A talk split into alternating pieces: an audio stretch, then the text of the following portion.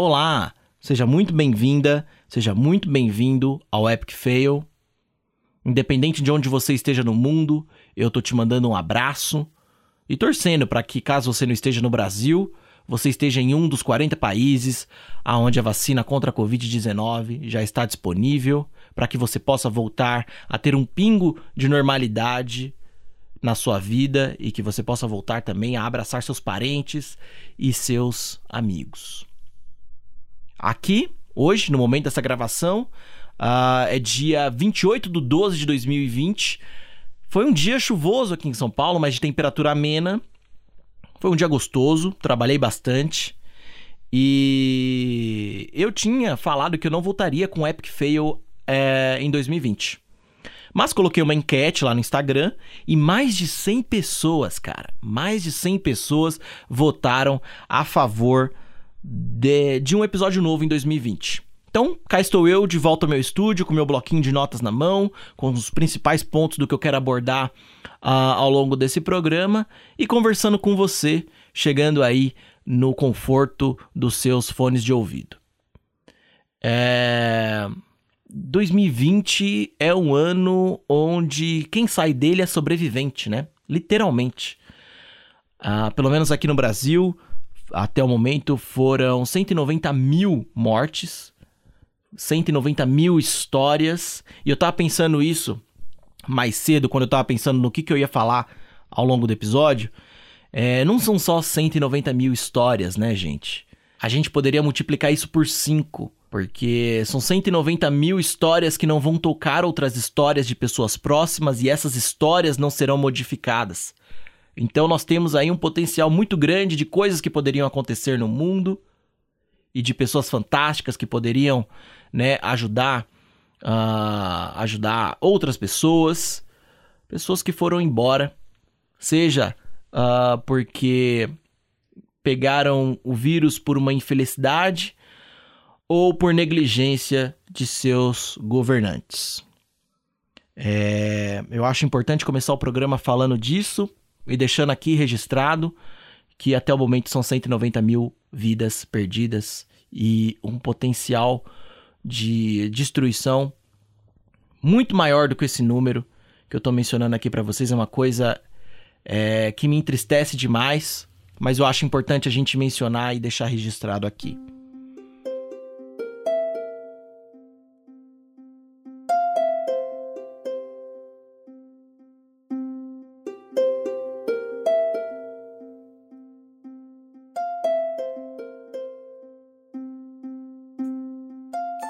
Bom, como eu falei, eu não ia voltar com Epic Fail esse ano, mas ontem eu tava tendo uma conversa com a Natália Feitosa, que é uma pessoa que me segue no Instagram, uma menina maravilhosa, designer. E ela, ela me falou ontem uma coisa que me deu um estalo muito grande na cabeça, que foi assim, cara, eu gosto muito do seu quadro aqui no, no Instagram, né? Que é um quadrinho onde eu abro abro espaço pra galera me mandar perguntas, desabafos, sugestões, convites, confissões, coisas do tipo. É uma pequena brincadeira e a galera acaba se abrindo bastante uh, nesse quadro lá nos stories. E eu ouço diversas histórias de relacionamentos, de fim de relacionamentos, de começo de relacionamentos, uh, histórias de alegria, histórias de tristeza relacionadas a trabalho, a sonhos, a medos. É, é, é muito doido e é muito legal. E a Natália falou que ela gosta ah, ela gosta dessa coisa da história, né? De, de, de, ver histórias de outras pessoas. E ela relacionou o quadro à, à série Modern Love, que eu ainda tô com receio de assistir e acabar com o coração dilacerado. Mas uh, eu, eu escuto podcast, eu amo demais o podcast de Modern Love. Então, eu fiquei muito feliz com a comparação e a Natália me deu um gás enorme para voltar e fazer o que eu mais gosto, que é sentar aqui conversar com pessoas e de certa forma contar uma história, que é o que a gente está fazendo aqui hoje, né? É, então, cá estou eu, muito obrigado, Natália, você é maravilhosa e espero que em 2021 a gente converse cada vez mais. Uh, mas, gente, 2020, 2020 tá acabando. E incrível, né? Que assim, eu acabei 2019 pensando, caralho, não é possível que vai ficar pior do que isso, né? 2019 acabou de forma para mim assim que rasgou meu coração. uh, em milhões de pedaços, e aí choveu em cima e o cachorro cagou em cima também. Foi basicamente isso. E aí passou um carro, e aí cada pedaço do coração foi para um lugar, e a minha cabeça foi para as cucuias também. E 2020 veio e mostrou que pode ficar pior. Pode ficar pior, pode cair um meteoro. e aí, de fato, a gente perder tudo. É... Mas sem piada, foi um ano muito difícil. Foi um ano muito difícil para todos, muito difícil para mim. Uh... Mas sobrevivemos, né? É, eu acho que isso já é motivo suficiente para a gente terminar o ano com um pouquinho de esperança uh, de que 2021 vai ser um ano melhor. E eu não quero criar aqui nenhum tipo de expectativa, acho também que a gente não pode ficar com expectativas muito altas, mas acho que de certa forma a gente tem que ser por uma questão de saúde mental mesmo, depois de um ano tão difícil quanto esse. Eu acho que a gente tem que ser um pouco otimista assim. Bom, esse ano foi um ano muito complicado para mim no sentido de que a minha vida ficou parada por muitos meses. Eu não fiz nada por muitos meses. Apesar de eu ter começado esse programa, essas foram pequenas reações e pequenas faíscas de coisas que eu poderia ter feito ao longo do ano. Porque era para ser o meu ano, 2020 era para ser um ano onde ia tirar muita coisa do papel e tal, e eu acredito que seja assim para muita gente. Muita gente queria viajar, queria fazer muitas coisas e de repente aconteceu isso, né? Aconteceu aconteceu essa crise gigantesca e uma coisa que assim é inédita para todos nós, né? Que é ter essa estar passando por uma coisa que uh, é igual em todo lugar do mundo. Agora que tá começando a diferenciar, né? Porque alguns países já estão liberando a vacina, enquanto aqui no Brasil, no momento, uh, o nosso ministro da Saúde tá se perguntando por que angústia pela vacina? Qual que é a pressa? Não sei, Pazuello, não sei qual que é a pressa. Realmente é uma pergunta muito difícil de responder com 190 mil mortes e com uma taxa crescente de, de mortalidade por dia por conta dessa porra dessa doença. Realmente não sei. É engraçado isso, né?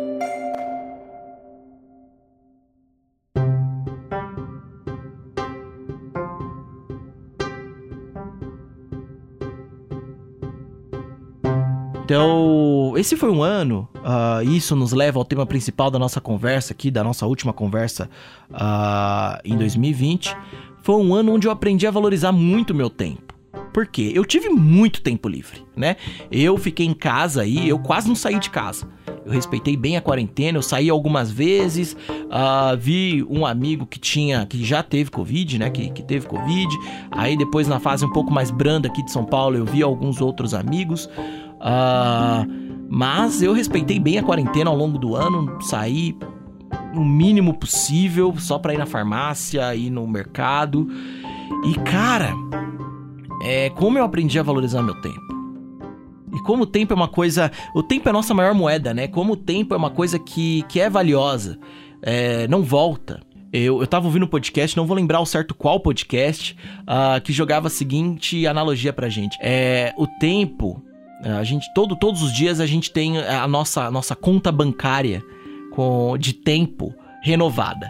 Então todo dia nós temos ali é, 20, nós temos 24 fichas de 60 minutos de tempo para a gente gastar no que a gente quiser. E quando a gente pensa como uma moeda, como o nosso dinheiro, é, quando a gente pensa o tempo dessa forma, fica parecendo, fica, fica, até parece uma coisa um pouco mais de tipo, porra, é, eu deveria prestar um, mais atenção nisso, né? Eu não deveria estar tá gastando tanto tempo, sei lá, uh, com uma pessoa que eu não gosto, por exemplo, com uma pessoa que não me faz bem, ou num trabalho que tá me colocando muito para baixo, ou com um livro que eu tô só lendo por pura pressão popular. Eu nem queria estar tá lendo esse livro, mas tá todo mundo lendo ele, então eu vou ler, sabe? Tempo é uma coisa muito valiosa, é muito importante e a gente tem que escolher uh, bem, não entrar numa noia enorme, mas escolher bem quando a gente estiver consciente uh, de onde eu vou investir ele, aonde eu quero colocar o meu tempo. Será que o seu tempo vale essa reação, essa relação que você tem hoje com alguma pessoa X aí? Ou com um livro que você está lendo? Será que o seu tempo vale, sei lá, o Botafogo? o jogo do Botafogo? Não sei. É... Isso fica a critério de cada um. Mas para falar de tempo, eu acho que eu tenho que trazer aqui uma pessoa que, que falou muito melhor sobre isso do que eu jamais poderia falar, que é o Amir Klink, que é um dos meus escritores favoritos. É um cara que eu amo e eu queria trazer aqui um trechinho de um livro do Amir Klink é, para vocês, porque eu acho que isso é, ele ele concatena tudo que eu quero falar sobre tempo. Então é meio que uma crônica e eu quero quero ler ela aqui para vocês. Uh, mas só antes de eu começar, quero dizer com o Amir Klink se eu pudesse ser uma pessoa, eu gostaria muito de ser uma mistura de Anthony Bourdain e Amir Klink. Porque para mim essas são duas das pessoas que eu mais admiro no mundo, são duas pessoas assim que tipo, porra, eu gostaria muito de sentar e tomar um café. O Anthony infelizmente já deixou a gente, mas enfim, espero que um dia eu possa encontrar o Amir em algum lugar, quem sabe em algum algum café por aí, mundo afora eu não dê de cara com ele, a gente tome um café e converse um pouco uh, sobre tempo, talvez. Bom, mas como eu falei, eu vou ler para vocês aqui uh, essa crônica do Amir Klink. É, então, é isso. Vamos para ela.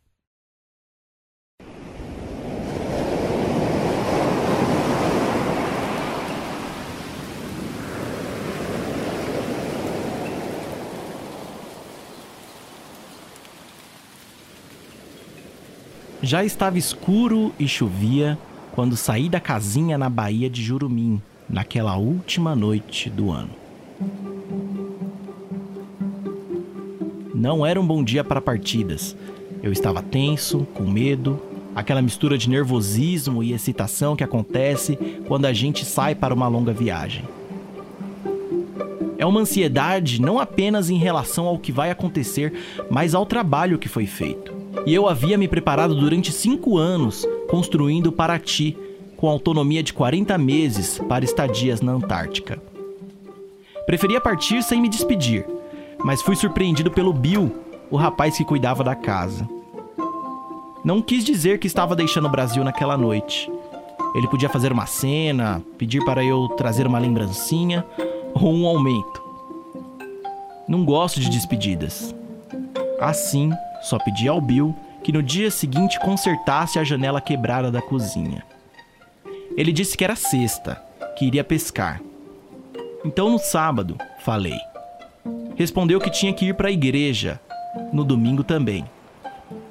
Percebeu a minha irritação e jurou, jurou pela mãe, que na segunda-feira a janela estaria consertada.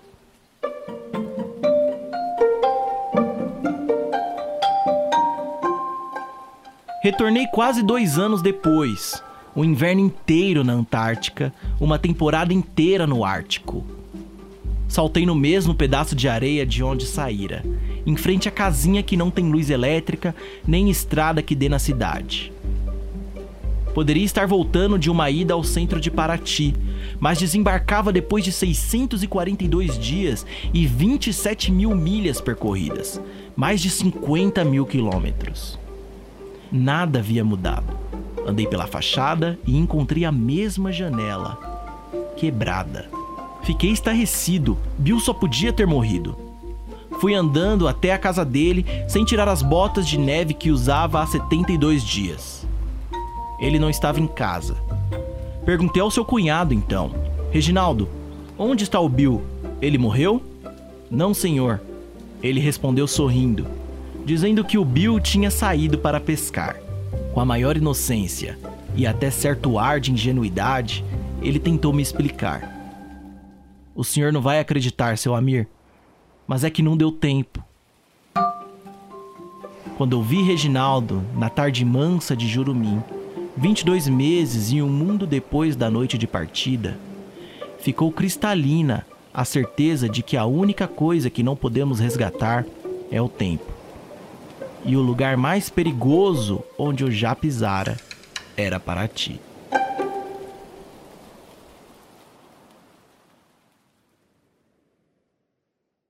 E com esse trecho maravilhoso, um dos meus trechos mais, mais é, queridos uh, dos escritos de Amir Klink, que eu desejo que você tome conta do seu tempo e você deposite ele em lugares é, em coisas, em pessoas que te façam crescer e te empurrem para frente.